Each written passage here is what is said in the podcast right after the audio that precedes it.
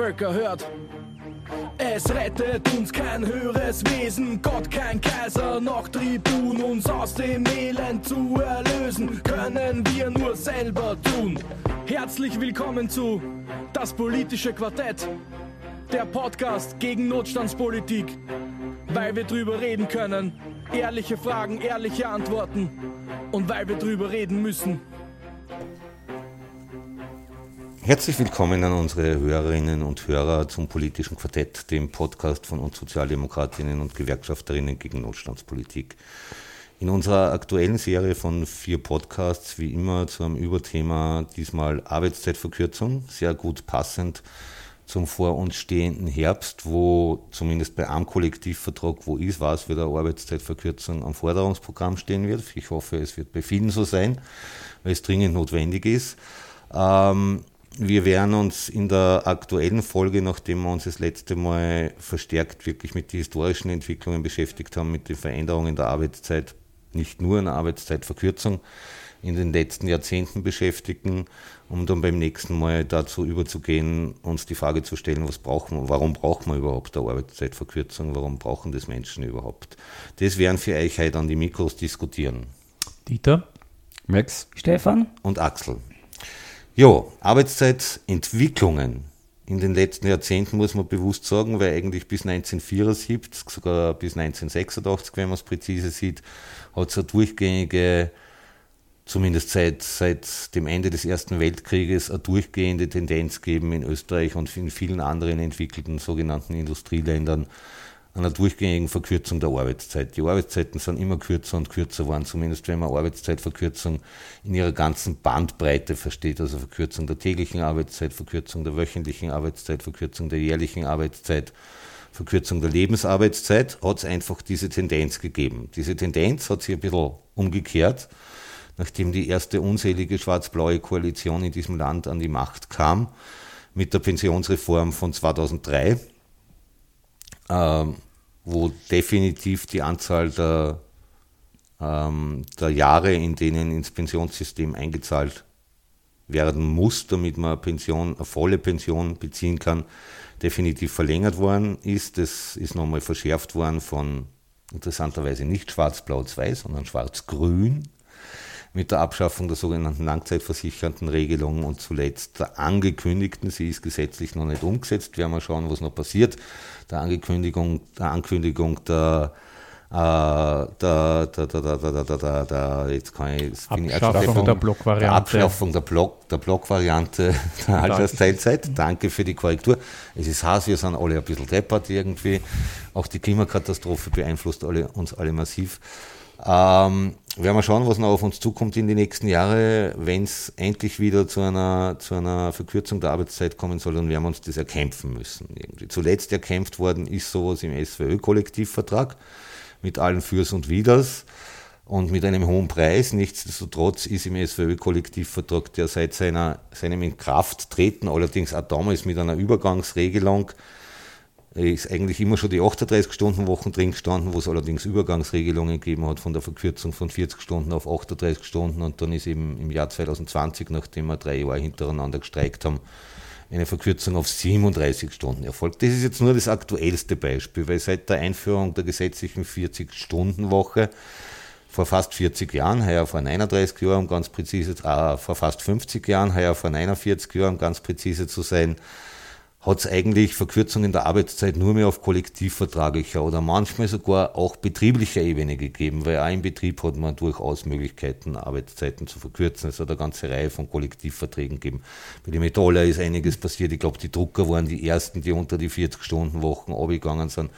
Es war schon einiges an Bewegung drinnen, aber es hat nichts mehr gegeben in den letzten Jahrzehnten, das tatsächlich für alle Lohnabhängigen in dem Land gleichermaßen gegolten hat. Und das ist einfach dringend wieder notwendig. Ganz im Gegenteil, es ist sogar so, dass, Arbeitszeit, dass es starke Tendenzen gibt, Arbeitszeiten wieder auszuweiten. Ähm, das betrifft natürlich nicht nur die, die Maximalgrenzen der täglichen Arbeitszeit und der Wochenarbeitszeit, das betrifft natürlich auch, wie du vollkommen richtig gesagt hast, die Lebensarbeitszeiten, dem Pensionsantritte erschwert werden und natürlich dann auch die Pensionshöhe direkt beeinflusst werden davon. Also ich kann mich gut erinnern an den an den Maitag im Jahr 2003. Ich glaube, ich war noch nie so nass, selbst in der Badewanne. es hat geschüttet wie aus Wasserschaffen. Es war sogar das Geld im Klottaschel nass. Ja, es war alles nass. Ja. Ich, ich wollte ich wollt, ähm, zu, der, zu der, weil du Schwarz-Blau 1 angesprochen hast, aber was ganz Wichtiges zu Schwarz-Blau 2 sagen, weil denen haben wir zu verdanken, dass die Maximalgrenzen der täglichen und der wöchentlichen Arbeitszeit massiv erhöht worden sind. Dazu muss man eins wissen, wie es dazu gekommen ist. Ähm, Ihr müsst euch vorstellen, es hat ja schon 2016 hat es ja schon äh, Verhandlungen zwischen den Sozialpartnern gegeben. Die Arbeitgeber wollten äh, eine Flexibilisierung der Arbeitszeit. Was meinten sie damit? Die 12, den 12-Stunden-Tag, die 60-Stunden-Woche. Und wir wollten als Gewerkschaftsbewegung äh, die sechste Urlaubswoche für alle weil die Erwerbsbiografien haben sich geändert. Man muss einfach verflucht lange Zeit im selben Betrieb sein, um die sechste Urlaubswoche zu erlangen. Jahre. Ja, es gibt Anrechnungsbestimmungen, aber verflucht lange halt im selben Betrieb äh, sein. Ähm, was kaum jemand mehr erreicht, weil man oft Job wechselt, ganz einfach. Und deswegen braucht das neue Rahmenbedingungen. Und das wurde verhandelt zwischen den Sozialpartnern. Und es war ziemlich rasch klar, dass es hier zu keiner Einigung kommt, dass die Arbeitgeber nicht bereit sind, in irgendeiner Art und Weise die sechste Urlaubswoche zuzulassen. Und somit sind diese Verhandlungen gescheitert. Und 2017 kam dann die neue Regierung, Kurz und Strache. Und was hat die ins Regierungsprogramm hineingeschrieben? Genau das, was die Industriellen Vereinigung gefordert hat. Die haben teilweise wortwörtlich, das muss man sich wirklich auf der Zunge zergehen lassen, das kann man nachlesen, wortwörtlich ganze Passagen aus dem IV-Forderungsprogramm ins Regierungsprogramm übernommen. Und somit ist das passiert, was wir befürchtet haben. Die Arbeitgeberforderungen der damaligen Sozialpartnerverhandlungen wurden eins zu eins übernommen, ins gültige Recht übertragen. Die sechste Urlaubswoche kam nicht. Und genau das ist der Punkt. Ja. Das heißt, es passiert hier Politik auf Rücken der Beschäftigten und nicht nur, dass wir diesen wichtigen Trend, der durch die Jahrzehnte sich durchgezogen hat, Arbeitszeit zu verkürzen, weil das an Lebensqualität, für Lebensqualität wichtig ist. Nein, wir verlängern Arbeitszeit. Das ist der Trend. Egal, ob es die Pensionsreform unter Schwarz-Blau 1 ist oder die Verlängerung der Maximalgrenzen der Arbeitszeit unter Schwarzblau 2. Vor allem, ähm, weil du gesagt hast, der 12-Stunden-Tag, ja, eben auch Kollegen von mir, die was auch politisch aktiv sind, ja, ähm, ich habe ja zum Beispiel auch einen freiheitlichen Betriebsrat, die haben alle gesagt, weil, und wir hatten ja eine, eine Veranstaltung in der Firma, wo halt die Gewerkschaft aber gesagt hat, leider, das ist scheiße, ich sage das mal offen und ehrlich, wo die gesagt haben, na, aber der ist jetzt ja Trottel, das ist ja freiwillig, du kannst ja freiwillig zwölf Stunden arbeiten, ja, mhm. ähm, jo, nur halt, wenn der, wenn der Chef jetzt sagt, zum Beispiel bei einer anderen, bei einer kleinen Firma, hey, wir haben einen Auftrag und der Auftrag muss fertig sein. Du kannst vielleicht ein, zweimal sagen, du, zwölf Stunden gängen sie nicht aus. Dann sagt er, welcher Grund? Ja, zum Beispiel Familie, Kinder, Frau, was auch immer. Okay, ja, aber beim dritten und beim vierten und beim fünften Mal sagt er, okay, pass auf, du willst nicht hakeln, egal jetzt wie lange, ich schmeiß dich raus. Und das ist leider, wir, wir haben, hatten Fälle, wo war es nicht, eine Köchin mit, mit 55, ja, wo der Chef gesagt hat, das müssen wir zwölf Stunden Schichten machen. Sie sagt, das schaffe ich nicht körperlich. Nach dem zweiten Mal haben sie das rausgehauen. Es gibt diesen ja. ökonomischen Druck. Ja. Mhm. Also Freiwilligkeit ist nur sehr bedingt. Du genau. hast da vollkommen recht. Ja. Ja, allem aber von vornherein klar war. Ja, genau. Du bist, du bist ja eben abhängig als Arbeitnehmer, wenn wir es klassisch weiter definieren, wie man vor. Lohnsklave. Als, genau, als Lohnsklave ist das gute Wort, bist Abhängigkeit irgendwie sozusagen. Und auch irgendwie sozusagen eben natürlich auch das Nicht-Erreichen oder das Un oder, oder Schwermachen des Erreichens der sechsten Urlaubswoche erzeugt auch Abhängigkeit. Weil wenn ich einmal dort schon bin, dass ich habe, irgendwie sozusagen, bin ich natürlich massiv abhängig von meinem Dienstgeber, weil wenn ich sage, irgendwie, äh, wenn ich wieder irgendwie Wehren anfange gegen allfällige Ungerechtigkeiten oder dann in letzter Konsequenz drauf komme, ich brauche einen neuen Job, weil es dort nicht mehr geht, bezahle ich das, indem ich wieder mehr arbeiten muss, nämlich a Wochen im Jahr. Und das ist gar nicht so wenig, wenn man mhm. sich das anschaut. Also und es gibt ja Modelle, wo das an moderne Kriterien festgemacht wird. Im öffentlichen Bereich hat jeder Arbeitnehmer, jede Arbeitnehmerin ab dem 43. Lebensjahr die sechste Urlaubswoche. Jetzt sage ich nicht, dass das unbedingt das Lebensalter sein muss. Es könnte auch sein, dass sämtliche Vordienstzeiten übertragbar sind, mhm. zum Beispiel. Wäre ein einfaches es Modell. Wäre, genau, es wäre ein einfaches Modell. Es wäre aber natürlich möglich, dass man von Haus aus sechs Wochen Urlaub hat. Ne?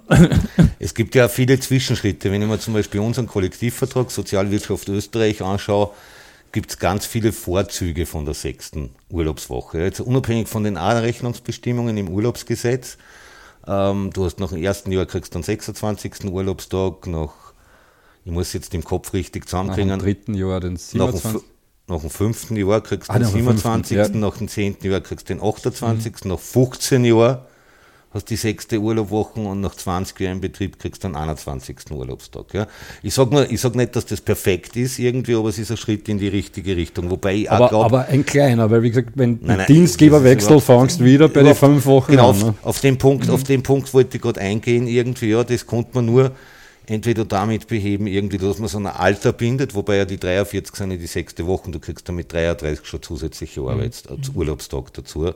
Oder du machst das mit einer Übertragung von, zumindest innerhalb vom gleichen Kollektivvertrag, auf jeden Fall von Vordienstzeiten oder mhm. alles, was im Leben gearbeitet wird, rechnen zusammen. Wobei ja die 25-Jahresgrenze für die sechste Urlaubswoche ist ja, hat ja noch eine, zwei, eine, einen dramatischen Zwilling weswegen Leute, die 23 Jahre, sage ich jetzt, der Hausnummer im Betrieb sind und noch ins, in die alte Abfertigung fallen, ins alte Abfertigungsrecht fallen, die sagen, mit 23, nach 23 Jahren gehe ich sicher nicht mehr, weil nach 25 Jahren habe ich die sechste Urlaubswoche und ich springe von neun Monatsgehältern Abfertigung auf zwölf Monatsgehälter Abfertigung, was natürlich, das ist ein Drittel mehr Kohle das ist ein irrer finanzieller Unterschied irgendwie. Selbst bei relativ geringen Einkommen kommt da ein Haufen Geld zusammen irgendwie. Ja? Und das ist genau das Problem, das ich prinzipiell habe eigentlich mit, mit Gehaltsvorrückungen.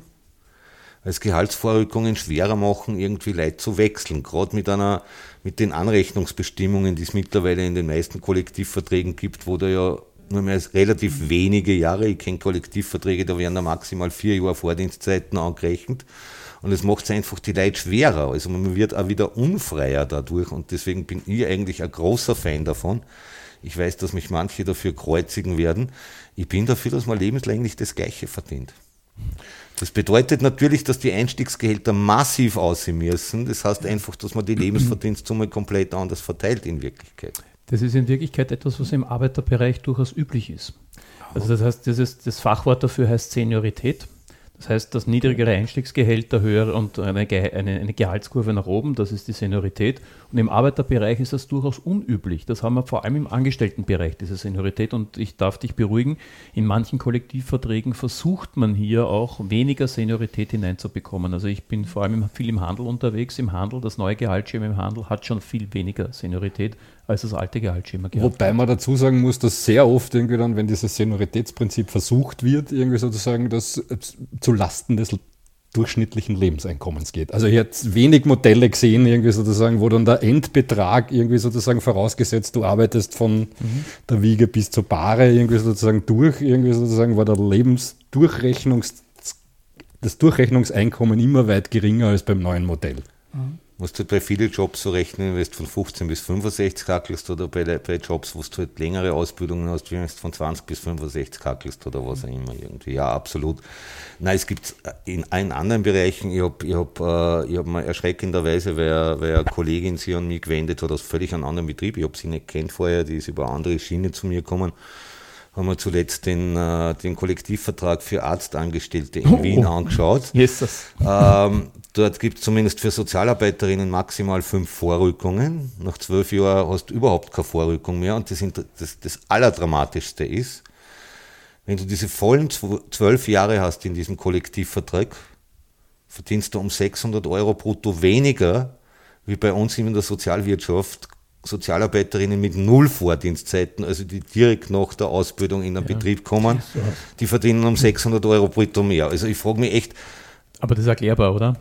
Man, ja. Wie, viele Gewerkschaftsmitglieder gibt es bei den Arztpraxen? Ne? Also da man Organisationsgrad ferner liefen. Ja, und ich glaube glaub auch, dass man, dass, man, dass, man, dass es Anknüpfungsmöglichkeiten gibt, die wir noch nicht ausreichend nutzen weil mit den Primärversorgungszentren, die jetzt entstehen, ich weiß schon, oft gibt es dieses Abhängigkeitssystem, ein oder zwei Arzthelferinnen, ein Arzt, da gibt es mhm. persönliche Bindungen etc. pp. Aber in Primärversorgungszentren, wo es drei Ärzte hast, die teilweise 20, 30 Angestellte haben, weil du hast ja Pflegekräfte, Ergotherapeutinnen, je nach mhm. Primärversorgungszentrum unterschiedlich. Ich glaube, dass man dort eingehen muss und anfangen, einfach Strukturen aufzubauen, von Absolut. Betriebsratskörperschaften Absolut. bis hin zu Gewerkschaftsmitgliedern. Da, da sprichst du ganz was, ne? vielleicht gar nicht von dir gemeint, aber trotzdem noch eine wichtige Rubrik an. Ähm, diese Kleinbetriebe. Ähm, das heißt, du hast gesagt, ein Arzt und zwar zwei Assistentinnen zum Beispiel.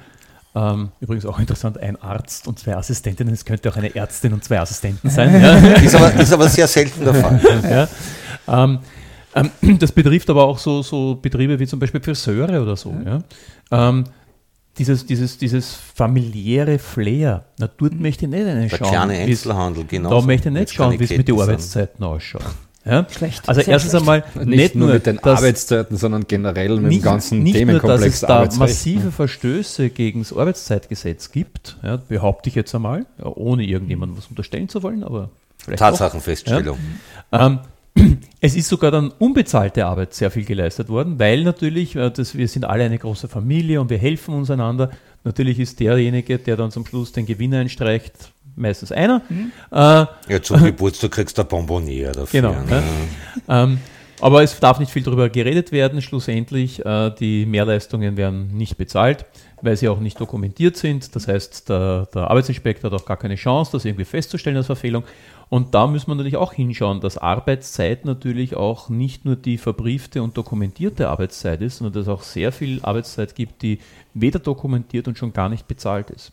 Und von ehrenamtlicher Arbeit rede ich gar nicht. Schau dir mal teil- teilweise auch im, im Jugendbereich Arbeitszeiten an, eben wie du sagst, Friseure und was auch immer. Oder wir haben es mal gemacht ähm, bei den äh, na, Kellner, Kellnerinnen und so weiter. Ja. Zum Beispiel ähm, hast jetzt große Gastwirtschaft, was auch immer, Heuriger. Und der sagt, pass auf, ich nehme jetzt drei junge Leute, die tue ich jetzt äh, Mai, Juni, Juli oder Juni, Juli, August angestellt. Weißt du, das ist jetzt ein Praktikum. Kriegst Praktikum, Geld, ja, okay, Leihwand, super. Ja, jetzt bist du dann drei Monate dort, ja, hast dann teilweise Arbeitszeiten bis 23 Uhr. Und das Problem ist, früher war es, glaube ich, bis 22 Uhr, weil du musst ja, wenn du unter 18 bist, du irgendwie heimkommen, weil du hast ja wahrscheinlich nur keinen Führerschein, nur kein Moped und vor allem nur kein Auto oder du hast nicht einmal jemanden, der dich holt. Na, das ist erhöht worden, wie ich gehört habe, auf 23 Uhr, bist du mal abgerechnet und hast ist Mitternacht und bis dann daheim bist. Und nachher dann ist dann irgendwo so Mitte, Ende August, gehst dann zum Chef und sagst, na, und wie war ich? Noch drei Monate live waren super. Und kriege ich jetzt die Lehrstelle? Ah, tut mir leid, ich hab schon zwei andere. Ich, Alter, ich habe mir drei Monate den Arsch für dich aufgerissen, ja, als junges Mal oder junger Bursch, ja, hab ein bisschen Kohle verdient, aber na, leider. Ich glaube, weil du, weil du das Gastgewerbe angesprochen hast, es gibt ein Thema, das, äh, ein zusätzliches Thema, das sich auch immer mehr und mehr ausbreitet. Das ist jetzt zwar keine echte Verlängerung der Arbeitszeit, aber es macht die Zeit länger, die du brauchst, um arbeiten zu können. Geteilte Dienste. Wenn ich mir das anschaue bei Heimhilfen zum Beispiel oder Hauskrankenpflege, da werden mittlerweile Dienste teilweise zweimal geteilt.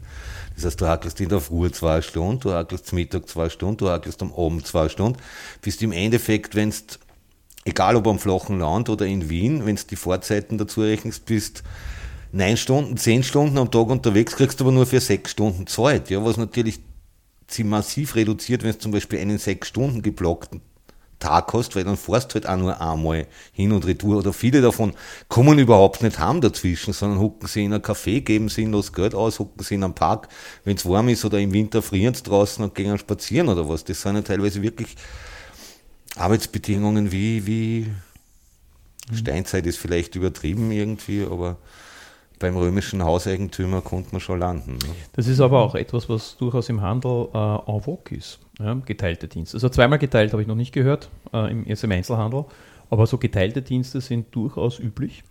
Äh, deswegen haben in, dem, in den Betrieben, wo wir gut organisiert sind, wo wir auch starke Betriebsratskörperschaften haben, gibt es Betriebsvereinbarungen, die das ähm, begrenzen. Ja, dass zum Beispiel eine Pause nur eineinhalb oder maximal zwei Stunden sein darf, zum Beispiel, was auch noch immer viel zu lang ist, weil natürlich das auch schon eine Teilung ist, die den Arbeitstag unnötig verlängert.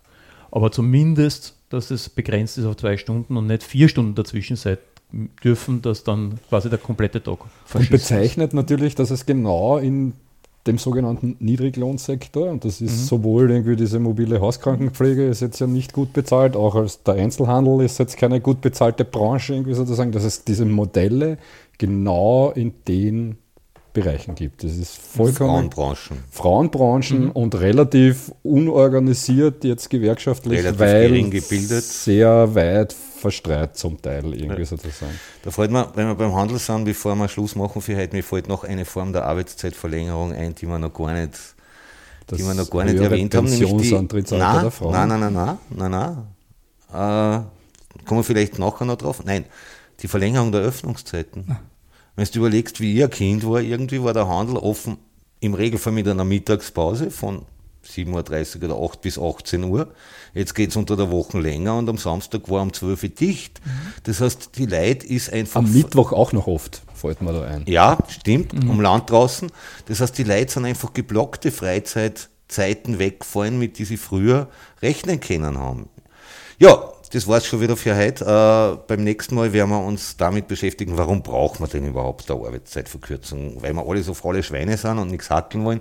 Aber da gibt's tatsächlich gute Gründe dafür. Wenn euch unser Podcast gefallen hat, folgt uns auf Facebook, Twitter, abonniert uns in einem Podcatcher, dann verpasst keine neue Folgen auf unserer Website auf widerstand.at. Könnt ihr natürlich auch immer anhören, da könnt ihr auch kommentieren. Wir freuen uns über jeden Kommentar, beantworten immer so schnell wie möglich sobald wir neben Lohnarbeit und politischer Arbeit auch dazukommen.